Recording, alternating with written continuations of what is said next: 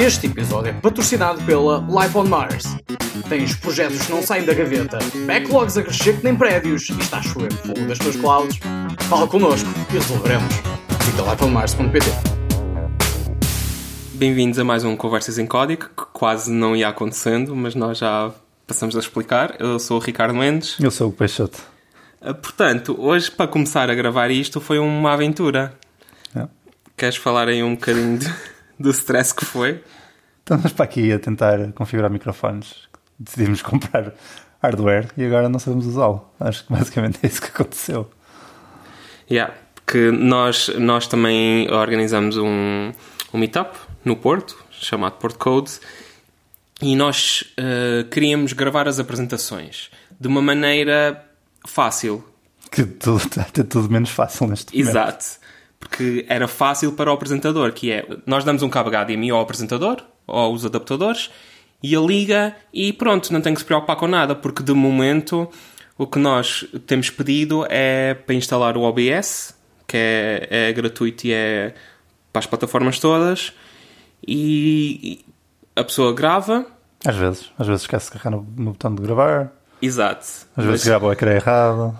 Pois, porque aquilo é preciso fazer setup do, da cena e Yeah. do display capture e etc. Depois a resolução do canvas e não sei o quê. Se conseguir gravar direito, ainda tem que nos passar o vídeo. E depois há o problema do áudio. Pois. Que é o problema principal.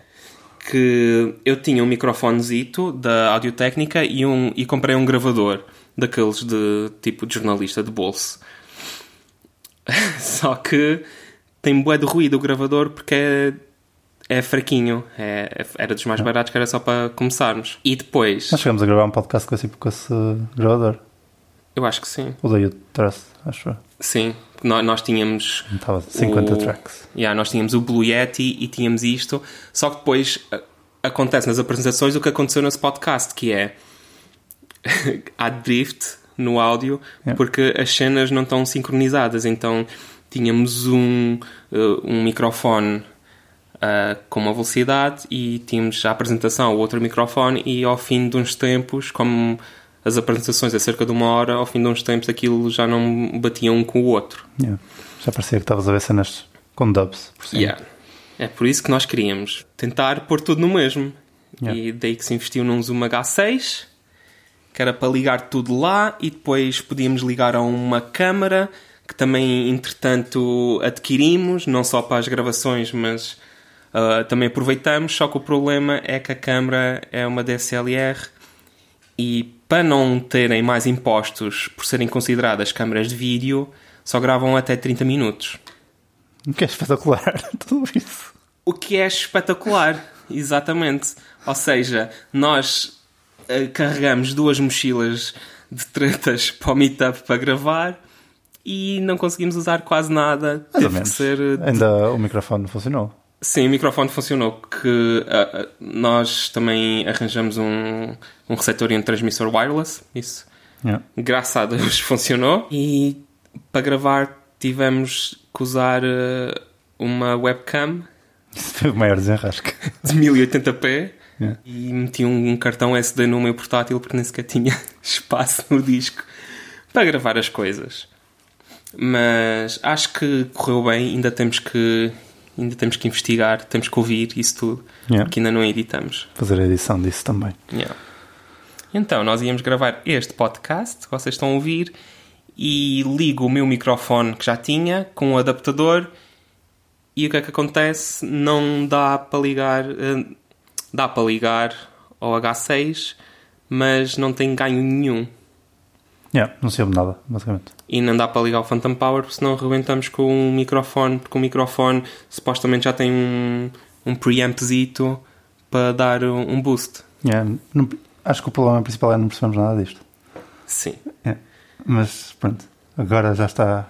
Acho que já está tudo mais ou menos a funcionar. Estou eu com o microfone do próprio Zoom e estás tu com o, o de lapela. Talvez no, no próximo já, já arranjamos outro de lapela. É, arranjar mais uns adaptadores ou assim. E uns microfones, uns shirts, uns assim umas coisas, um- um- uns braços, uns anti-choques também, E depois uma, uma cave para isolar o, o som. umas caixas de ovos Yeah. e depois não temos dinheiro para pagar o hosting do podcast.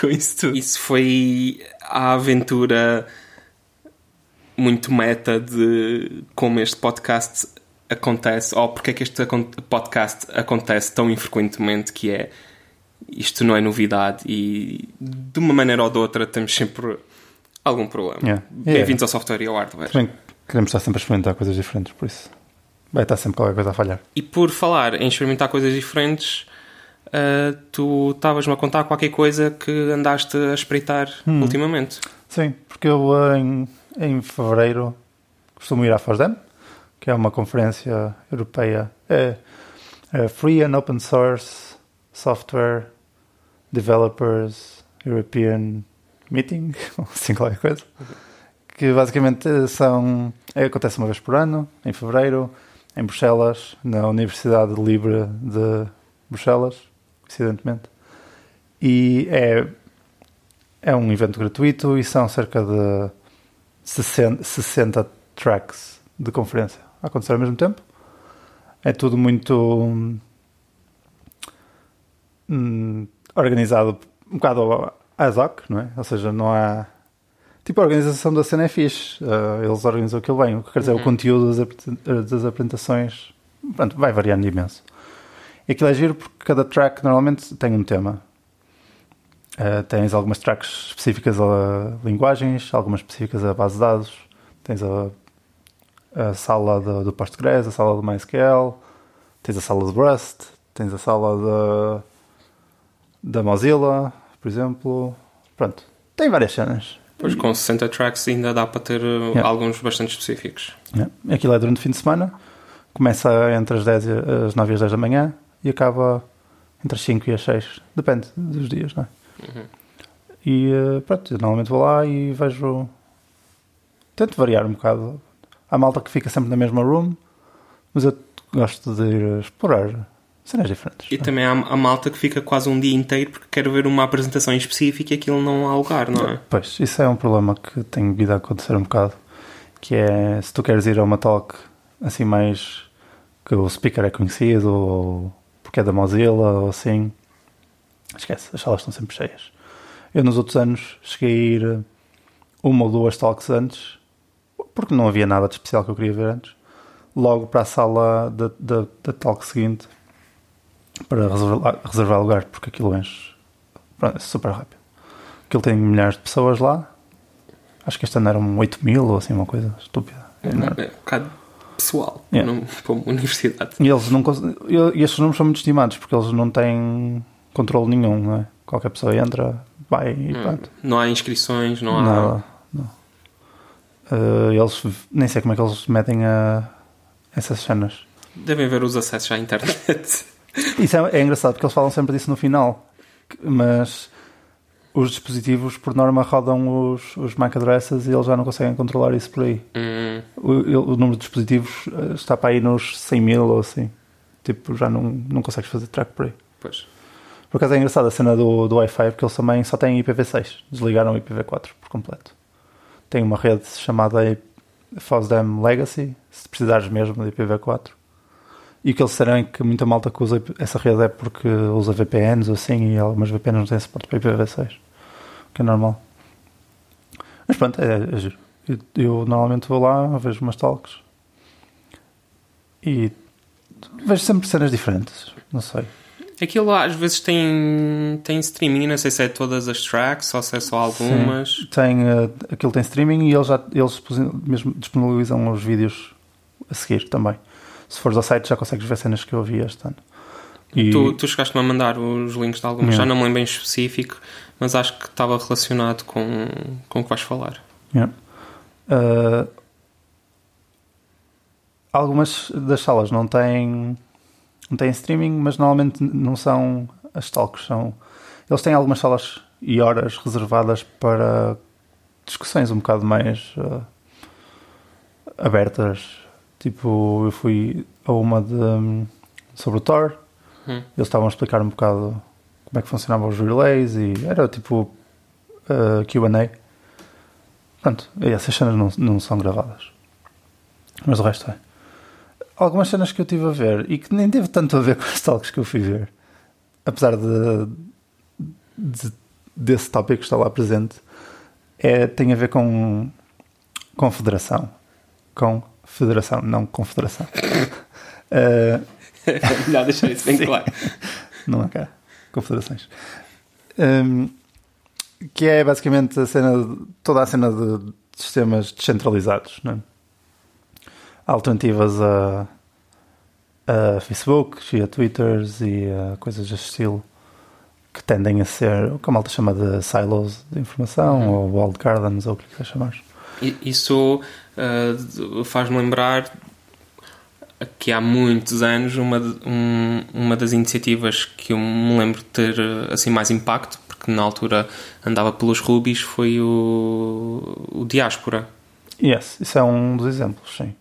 O Diaspora é rede social, certo? É tipo uma alternativa ao Facebook. Sim. Yeah. Uh, tens outras cenas tipo o Mastodon. Não sei se já ouviste falar, mas é, também é. Mastodon acho que é mais orientado ao, ao microblogging.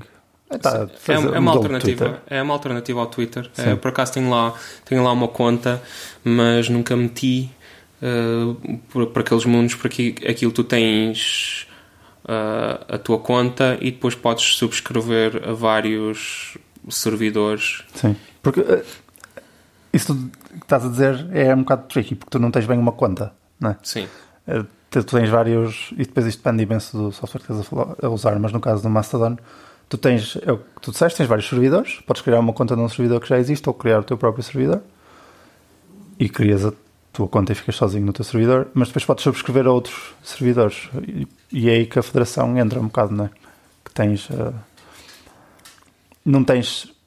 Não tens só um serviço onde toda a gente tem que ter uma conta. Não há um namespace global de utilizadores, ninguém te pode banir do sistema. Eu entrei no Mastodon logo no início, uhum. também é uma pessoa, acho que aquilo era feito em Ruby, etc. Então, oh, olha, vou, vou, vou espreitar, vou ver se consigo mexer aqui em alguma coisa. E ele no início acho que nem sequer tinha maneira de referenciar eh, tipo, através de servidores ou assim. Hum. É, porque aquilo era mesmo só estás no servidor, consegues referenciar as pessoas e falar com as locais. pessoas que estão sim, locais, hum. mas entretanto ele meteu essa funcionalidade. Sim. Eu não, não, não sigo o projeto, estive só a, a afundar a cabeça nesse mundo. Porquê? Porque eu fui para lá de avião é? e durante o avião tu não ligas Wi-Fi, porque não há internet. Ou vá, podes ligar o Wi-Fi, mas não tens internet, é o que eu quero dizer. E eu tenho, tenho outras pessoas que vão comigo no voo, só que essas pessoas não estão sentadas ao meu lado porque vão na Ryanair. E hum, tivemos a ver, depois quando lá chegamos, tivemos a ver como, que alternativas é que podemos ter arranjado. E cenas que podes fazer é arranjar uma cena qualquer que funcione por LAN, não é? Tipo, eu partilho o meu Wi-Fi, eu, eu crio uma rede Wi-Fi, toda a gente se liga e depois precisas de uma cena qualquer que comunique em rede. Só que não há assim grande software que tire partido disso. De, de tipo, comunicar em rede, não há grande maneira de fazer isso. E nós estivemos a, depois a experimentar, a sacar algumas aplicações do, do F-Droid. Algumas coisas funcionavam, outras não. Não sabíamos muito bem o que estávamos ali a fazer. E eu lembrei-me de, de um projeto que é o Scuttlebutt, que também é descentralizado, mas é mais orientado a funcionar offline. Que basicamente, pelo que eu percebi, foi uma pessoa que estava num barco, a viver num barco, e só volta e meia que vinha à Terra. E uh, aquilo basicamente é um protocolo de gossip, que é, acho que pelos vistos é isso que Scuttlebutt quer dizer, é gossip. Que sempre que tu te, ou te ligas à internet ou passas por uma rede, uh, te ligas a uma rede qualquer, ele procura os peers e se for alguém que tu conheces, manda a informação que, que tem para o outro e recebe a informação. Ou seja, tu podes estar a fazer os teus posts no barco, depois se passares por outro barco qualquer que também tenha a cena que arranja maneira de estabelecer rede com ele, eles sincronizam as cenas e tu podes depois ver o, o log das outras pessoas ou assim. E neste caso é muito mais descentralizado porque nem sequer há o conceito de servidor nem nada. É, é, é peer-to-peer. -peer. Ou seja, tu tens os teus amigos que são representados por public, uh, public keys e cenas assim. E pronto, estive a explorar um bocado essas, essas cenas. Acabamos por não conseguir arranjar maneira de falar no, falar no avião para voltar. Que é o surpresa? Sim. Uh, mas pronto, depois fui um bocado para esse buraco. E estive a ver. Um, os protocolos que essas cenas usam e que protocolos é que podias usar, e isso é um mundo e cruza um bocado com a cena toda da Indie Web também. E pronto, estive a- um bocado perdido nesse mundo.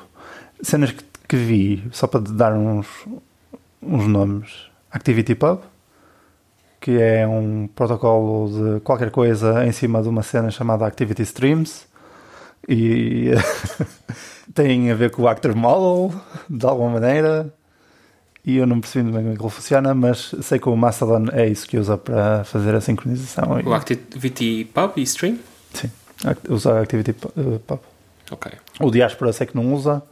O Scuttlebutt também não usa, porque é uma cena um bocado mais grassroots uh, cenas. É assim um bocado mais estranho. Meio blockchain, meio Git, meio. Nem, nem percebo muito bem o que é que se passa naquele lado. Outras cenas que tive a ver foi o Webfinger. Não sei se já ouviste falar disso. O nome não me é estranho, mas não faço a mínima ideia do que seja. Uh, eu já não me lembro como é que aquilo funciona, mas é. Estás a ver? Imagina um e-mail. Uh, locks at uh, site porto.code. ok? Tu olhas para aquilo e sabes que é um endereço de e-mail. Mas isso também pode ser um identificador para outra coisa qualquer que não um e-mail. Tipo, Uhum. tens um utilizador associado a um domínio. E do que eu percebi, o Webfinger é uma maneira de tu, dado o domínio, arranjares informação sobre a entidade Locks. Seja, eu já não lembro como é que funciona, Isso é uma cena antiga. Webfinger, eu acho que sim. Que eu tenho ideia que dos meus primórdios de programação ter visto isso. Eu sei que isso é baseado no naquela cena do well-known. Ou seja, tens um- uma ba- também. Sabes o que é os well-known paths? Não. Eh, Eu sei que o Let's Encrypt usa isso. Eu estou a ver se me lembro de outra cena que também usa, que seja fácil de exemplificar, mas não estou lembrando nada. Que é basicamente um. Olha, lembro-me de outra que tem a ver com pass- mudar passwords, por exemplo. Vou usar esse exemplo que é mais fácil de explicar. Tens 50 sites. Tens um password manager. Queres, de alguma maneira, mudar a tua passe. Os sites são todos diferentes, cada um tem o seu, as suas rotas no seu site, é uma confusão. Mas há, há um standard, ou uma proposta de um standard na W3C, que é se fores a site barra ponto well-known, separado por hífen, barra password, ou seja, uma cena qualquer, recebes daí um documento que te diz qual é o link para onde tens de ir para mudar a passe. Ok? Uh, o Let's Encrypt usa isso também quando estás a verificar os domínios, que é um well-known barra acme barra outras cenas. Ou seja, é, um, é uma pasta chamada well-known, acho que é ponto .well dash known. E lá dentro tens um namespace inteiro registado, que normalmente são standards, quem criou um standard registra o seu, o seu nome, que tem comportamentos pré-definidos. Ou seja, em vez de estares a pensar na tua API, se acaba em ponto .php, se não sei o quê, não, tens aquela cena que é, é, pronto, é, uma- é só uma palavra e tu metes lá o que quiseres. E o WebFingers funciona um bocado com, nessa base. Eu não me lembro do, do path de core, mas é qualquer coisa do género. Vais a ponto .wellknown barra WebFinger e lá te diz-te como é que tem tipo um URI template ou assim uma cena qualquer que te permite descrever onde é que vais buscar a informação de JSON sobre a entidade do, entre aspas, e-mail que estás à procura. E eu sei que o Google, por exemplo, usa isso. Se fores a, a, a www.google.com barra well-known barra webfinger, vais ter lá essa informação e se tiveres perfil público, consegues ir lá buscar a informação da tua conta. Se calhar foi aí que eu vi quando estive a mexer nos, nos settings assim. Talvez. do Google. É, possível. Eu não sei se isso está ligado de alguma forma com o OpenID Connect ou não, mas essas cenas tendem todas a estar ligadas umas com as outras. Pois. Pronto, o Webfinger é um protocolo de discovery de, de entidades, não é? com base nesses domínios. Porque antes, quando tu usavas OpenID, a tua, a tua identidade era o- um site. Sim. Não é? Sim, eu cheguei, eu cheguei a usar até, até a altura que o MyOpenID bateu as botas. Foi o problema de toda a gente, acho eu. O Stack Overflow obrigava-te a usar OpenID, toda a gente, toda a gente usava, criava uma conta no MyOpenID E depois isso foi com caraças e acabou-se. E até era o que a Mozilla usava para, para a conta, para sincronizar os bookmarks, etc. Mas eles depois mataram isso Uhum. e agora é o Firefox ID. Yeah. Pronto. E eh, é um bocado estranho tu, como identidade, estás a pôr lá um domínio, não é? Tipo, faz aqui login e o que é que escreves? myopenid.com. Kind of weird. Com esta cena do Webfinger, podias escrever locks at uh, myopenid.com ou tivesse a tua própria cena, locks.com ou qualquer coisa assim. Uh, pronto. E eu sei que o Activity Pub ou tenho ideia que o ActivityPub usa o Webfinger também lá para dentro. Pronto, tens montes de protoc- destes mini protocolos engraçados que esta malta da, da federação usa. E eu andei a escavar um bocado por aí. E estavas a dizer que isso está relacionado com o Indie Web e etc. O que é, o que é mais ao certo? É uma coisa específica? É um nome que se dá a um, um grupo de pessoas que costumam Eu fazer acho essas Que cenas? o Indie Web é o movimento de tu seres responsável pela tua presença online por completo. É muito a cena de teres o teu próprio site, teres o teu próprio blog, self-host- blog, self-hosting um bocado também, não é? Eh, eu acho, não sei se foi no. Já não me lembro qual foi o. A conferência que eu tive. A conferência ou conjunto de eventos que eu tive a ver que te obrigava a teres uma dessas cenas. Acho que é o Indie Web Camp ou assim. Faria sentido. Yeah, não tenho certeza.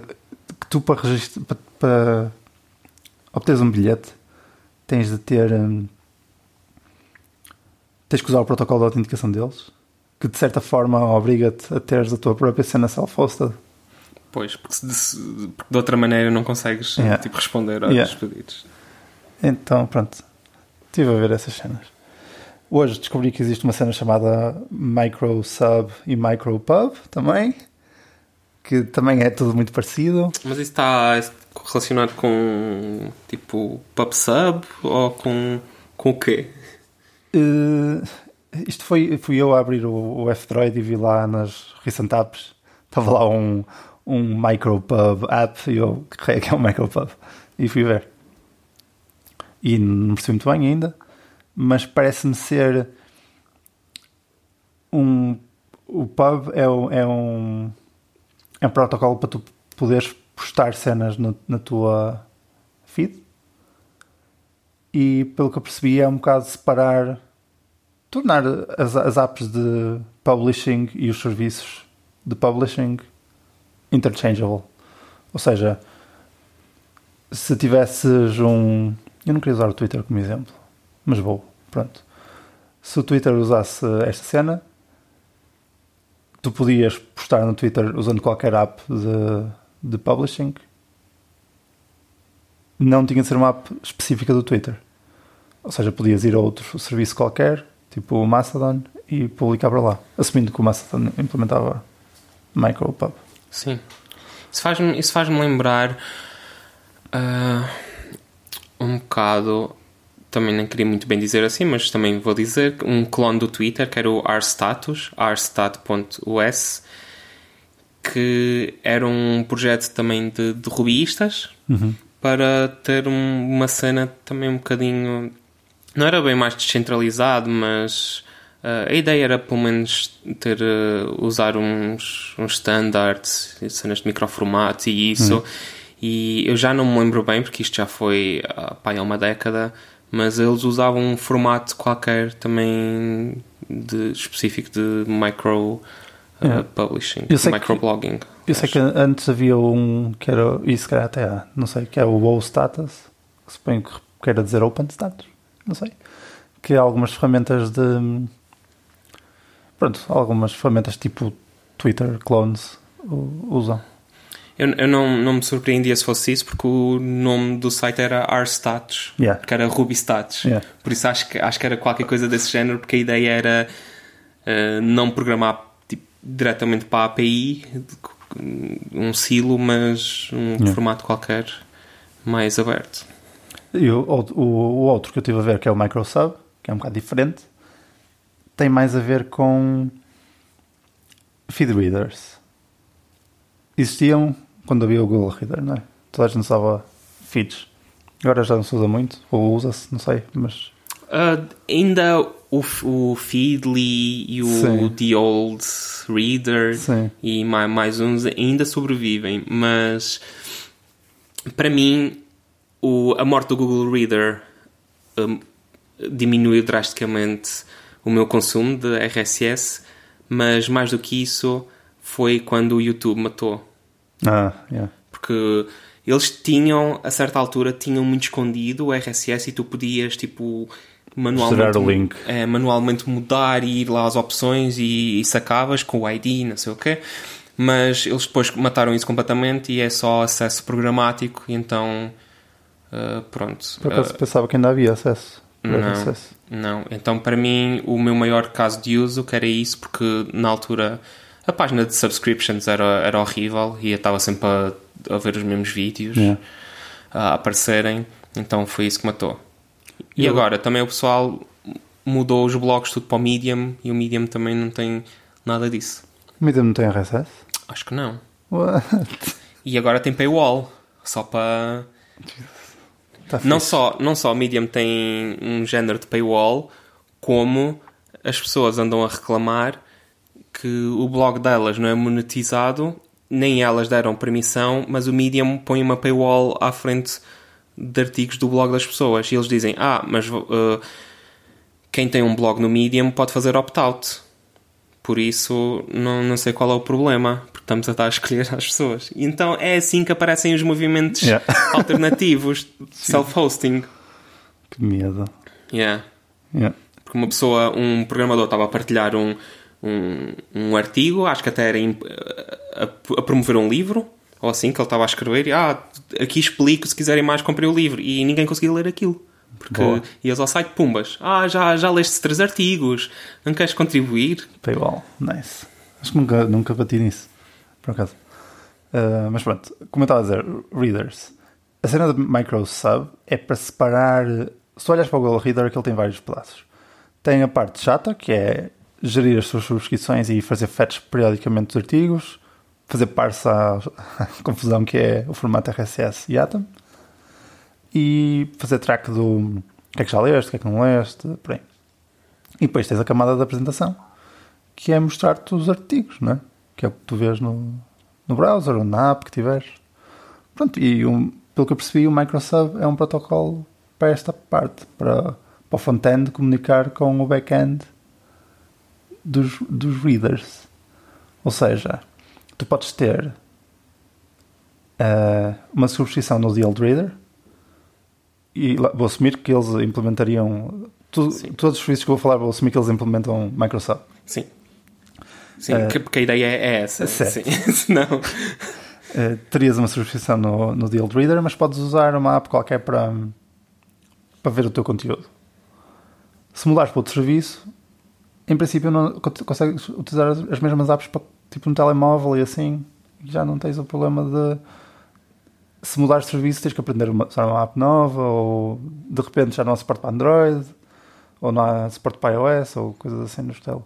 É um bocado começar a separar as camadas e eh, fazer layers de interop aí pelo meio.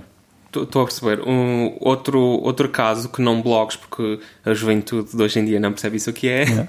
é, é os podcasts. Que eu tava, tu estavas a descrever isso e eu estava a pensar, pois, porque eu, eu tenho uma, um género de uma conta no Pocket Cast, que é a aplicação que eu uso no, no Android para para subscrever. Mas ah, as, as, ah, era porreiro, tipo, se pudesse depois usar isso.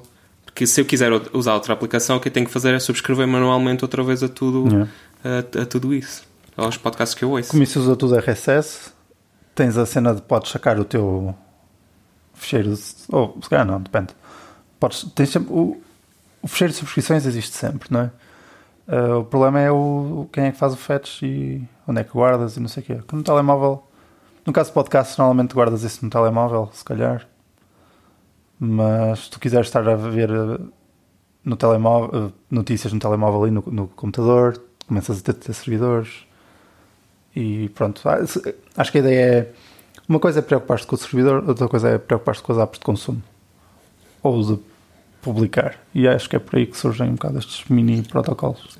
por um lado parece se calhar separação a mais, mas por outro lado também faz, faz sentido. É tentar, é tentar Yeah. separar as águas, eh, ter uma. eh, Em inglês isto soa melhor, mas ter uma, uma costura, porque eh, a partir do momento que tens ali um- uma divisão clara entre um lado e outro, podes mudar um lado e outro como tu quiseres, desde que mantenhas esse contrato. Yeah, é isso. E eh, tu falaste no YouTube e também existe uma cena tipo tipo Mastodon para vídeo, acho eu. Ou seja, uma espécie de um substituto para o YouTube federado, que eu não me lembro do nome, mas é aquela coisa tipo PeerTube, ou assim uma cena. Eu já, ah, já ouvi falar nisso. Yeah. Isso é. Isso usa o IPFS? Eu não É sei como é que funciona a parte de armazenamento de dados. Sei que o- a subscrição é feita pelo ActivityPub só. É a única coisa que sei. O ActivityPub, pelo que eu percebi, a maneira como funciona é que tu, imagina, eu tenho o meu blog e tu tens o teu blog ou whatever. Cada um de nós tem a sua feed de atividades ou conteúdo que gera. Se tu te quiseres subscrever a mim, o que fazes é mandas-me uma mensagem a dizer: Ei, quero subscrever a ti, manda conteúdos para aqui. E depois, sempre que eu publico, o que faço é mando o conteúdo para ti. Então, em vez de ser um pull-based, é push-based. Sim, É um género webhook. É, olha, Yes. manda uma cena para aqui. foi isso que eu compreendi. Cada um de nós tem uma inbox e uma outbox, e é, é por aí esse, esse, esse contexto. Ou seja, se eu me quero subscrever, uma mensagem para a tua inbox e depois tu mandas uma para a minha sempre que publicas um conteúdo assim. E é isso. Eu estive a explorar um bocado essas cenas, mas hum, não fiz nada com isso. Outra cena que, que isto me despertou foi a vontade de.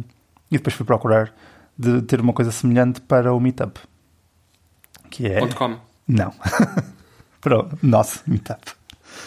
Para o nosso gathering de pessoas.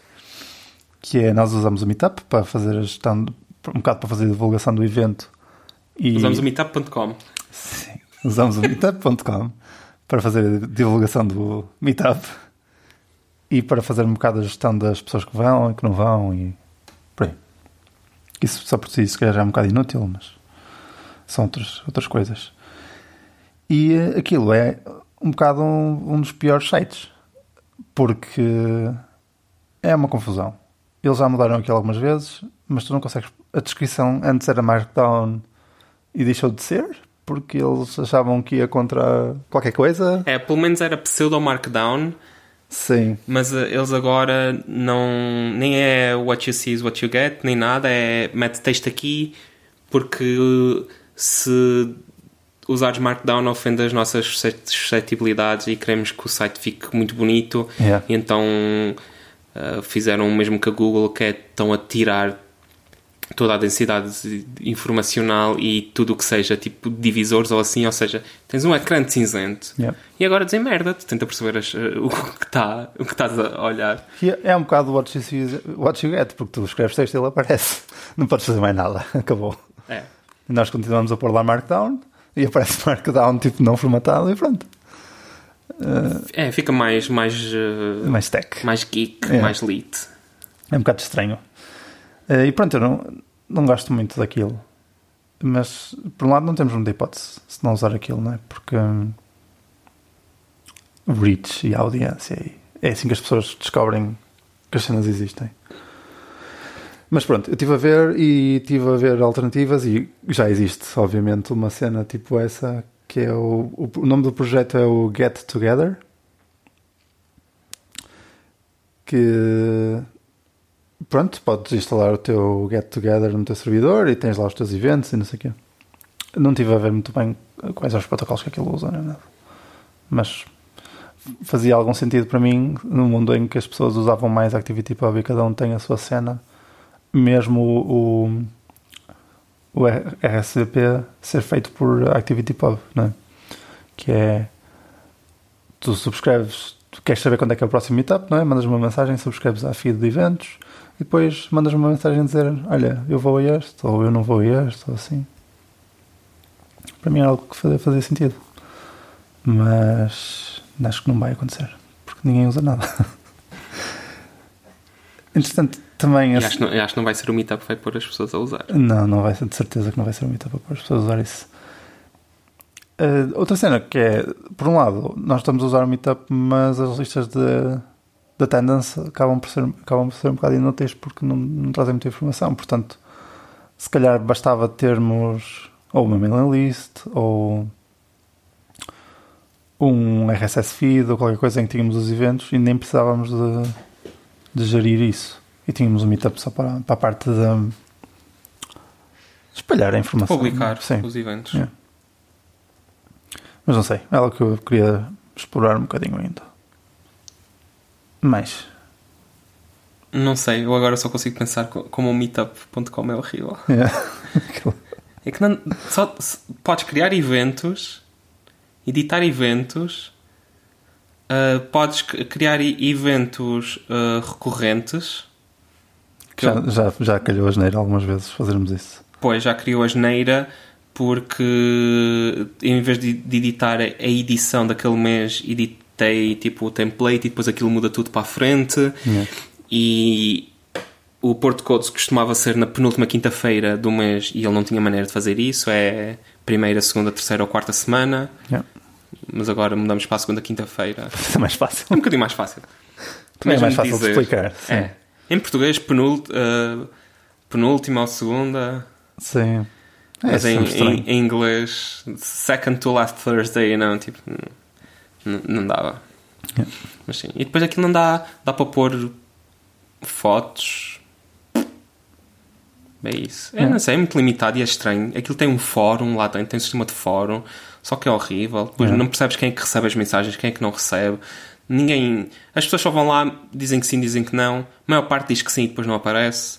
Tínhamos 60 e tal pessoas inscritas, para o último apareceram 30. Ah, foi bom. Foi bastante bom, mas não deixa de ser metade. É, é isso. Eu acho que já aprendi a não olhar muito para aquela lista. Por isso é que estava a dizer que a lista acaba por não trazer muito valor. Só se começássemos a registrar os meus shows e fazer um sistema de three strikes. A única coisa que eu acho que hum, valeria a pena ou valerá a pena é porque nós temos efetivamente espaço limitado e se formos a outro sítio que, te- que seja ainda mais limitado ou assim Yeah. e esteja pe- pessoas em waiting list, eu vejo nomes que já, já conheço e costumam ir Yeah, e, e digo ok, vamos passar esta pessoa para a frente porque sei que vai aparecer. yeah. Entretanto, com isto tudo, também começamos a refazer o site do Porto Cote. que aquilo já não é atualizado há sei lá eu quanto tempo.